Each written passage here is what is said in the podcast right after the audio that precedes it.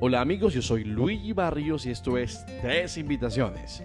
Un espacio para descubrir la voz de Dios en la cotidianidad y en la intimidad.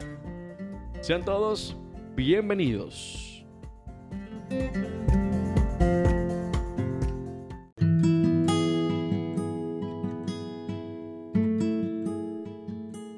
En días pasados estuvimos reflexionando en torno al texto del Evangelio según San Marcos, capítulo 10, versículos del 46 al 52. Y mientras hacía la reflexión en torno a ese Evangelio, yo pensaba en estas tres invitaciones que hoy quiero compartirte.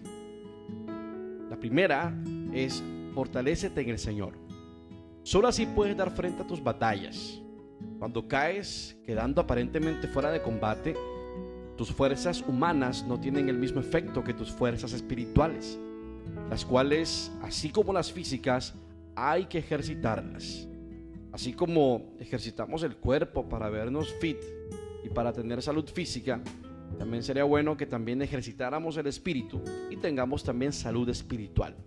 Recuerden que debe haber un equilibrio entre, entre ambas cosas entre la salud física y también la salud espiritual. De lo contrario, pues nuestra vida estaría cojeando prácticamente.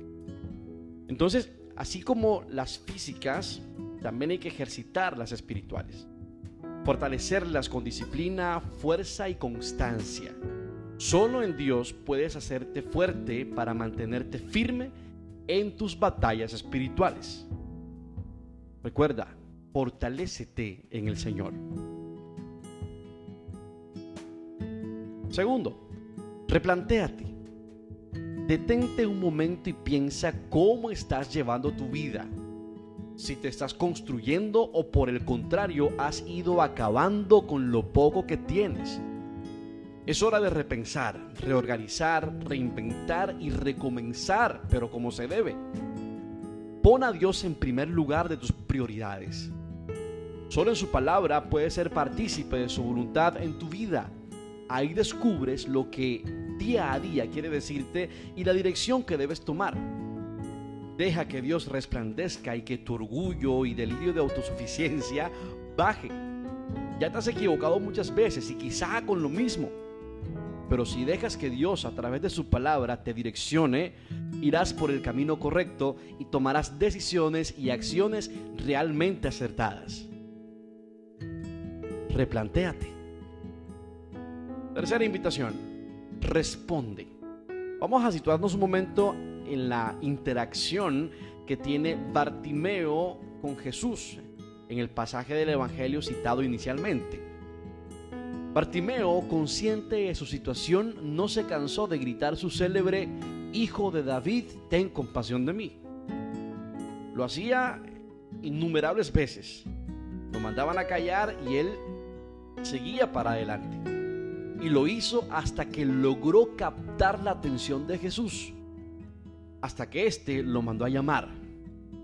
Entonces Bartimeo, levantándose y dejando a un lado su manto, su discapacidad, tomó la decisión y fue en busca de su milagro. En tu vida espiritual también clamas y reclamas por esa intención especial y esperas que el Señor actúe, pero te quedas ahí a la orilla del camino, aferrado a tu manto, aferrado a tu zona de confort, a tus falsas seguridades, pero la respuesta que Jesús espera de ti para que Él pueda obrar es otra.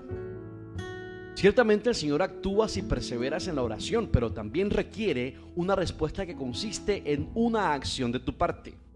Una decisión contundente que te lleve a ir más allá y a no esperar que eso por lo que pides aparezca por arte de magia.